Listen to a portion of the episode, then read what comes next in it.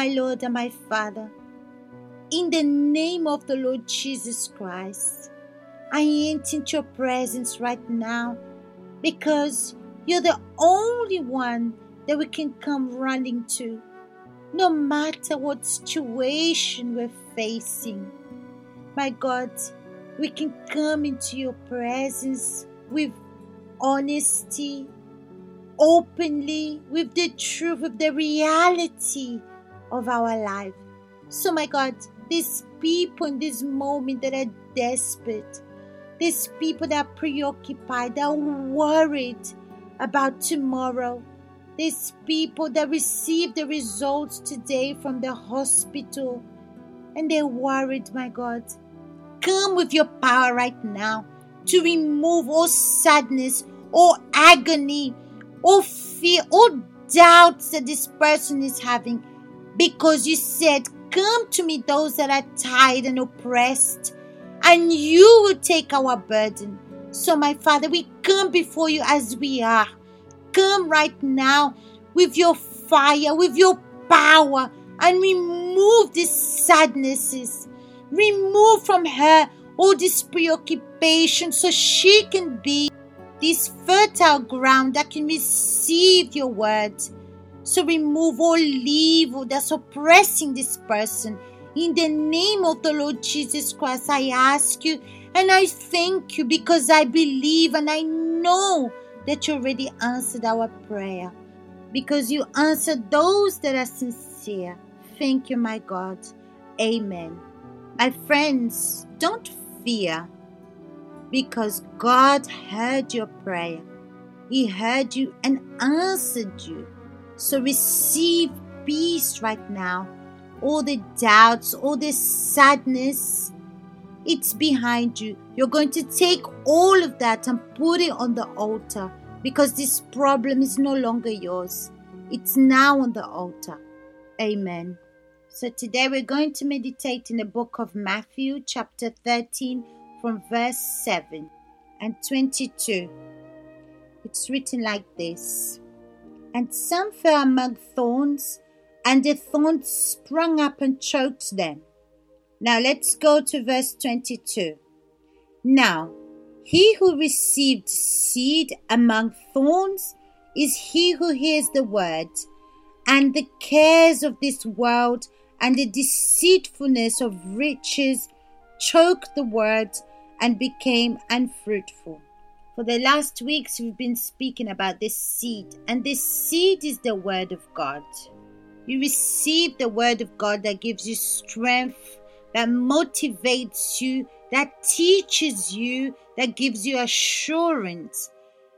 But the question is, where is this word falling? Where is it being planted? And the question today is where's the seed falling? Is it not falling amongst thorns? Like Jesus says himself. Someone who hears the word, but the worries of this life and the deceitfulness of wealth choke the word, making it unfruitful. Have you stopped to think that you listen to the word of God and you're unfruitful?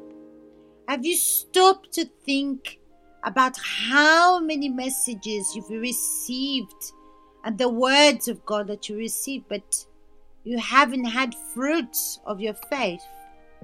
If that's the case, you're like one of these seeds that fell among the thorns. It's interesting that the thorns choke the person, presses them, and then grows. That means the preoccupations, the worries, the things of this world, like your house, the family, your work, wanting to be successful, the church, your responsibilities. These are the things and the worries of the world. What happens when you receive the word of God because of these preoccupations? You receive the word of God but when you go home and you see the problems with your family, with your son or daughter at work, and then you see these problems around you, and it keeps preoccupying and worrying you. And these problems make you concentrated 100% on them. And then when the word of God comes, you despise it because you're choked with your problems. And then you don't receive life, which is the word of God. And then the word becomes unfruitful in your life. Notice what happens to you when you have a problem. You can be working or doing the things that you have to do, but your mind is connected to your problem. You're thinking about your problem, how you're going to resolve, what you can do to resolve this problem. You're afraid, you have doubts. Why? Because you're focused on the problem. There's nothing wrong with you thinking and wondering how you're going to fix your problem. But when you focus on that and you put it first, this becomes a problem and it affects your spiritual life, your soul. You're anxious, you're preoccupied, you're worried. You say things that you don't want to say, and this even affects your emotions because you start to have problems in your health because you're stressed and anxious. And these days in our world, everything is for tomorrow because everything is quick and people want things quickly. Pay attention, my friend. Where is your thoughts? Where is your mind? Because where your thoughts is, that will tell you what you prioritize in your life. So the question is, do you want to be fruitful listening to this message? If you want to have fruits of this message, so you need to focus in the Word of God. Now, he who received seed among the thorns is he who hears the word and the cares of this world and the deceitfulness of riches choke the word and he becomes unfruitful. You're going to tell yourself, you're going to say to yourself that you want to have fruits. You want to be fruitful. So, all the problems that you're going through cannot dominate you. What's going to dominate you from now on is going to be faith, and faith is assurance of things hoped for. And I'm sure God is going to do the things that you cannot do. So put it on the altar, speak to God, and God will do the impossible.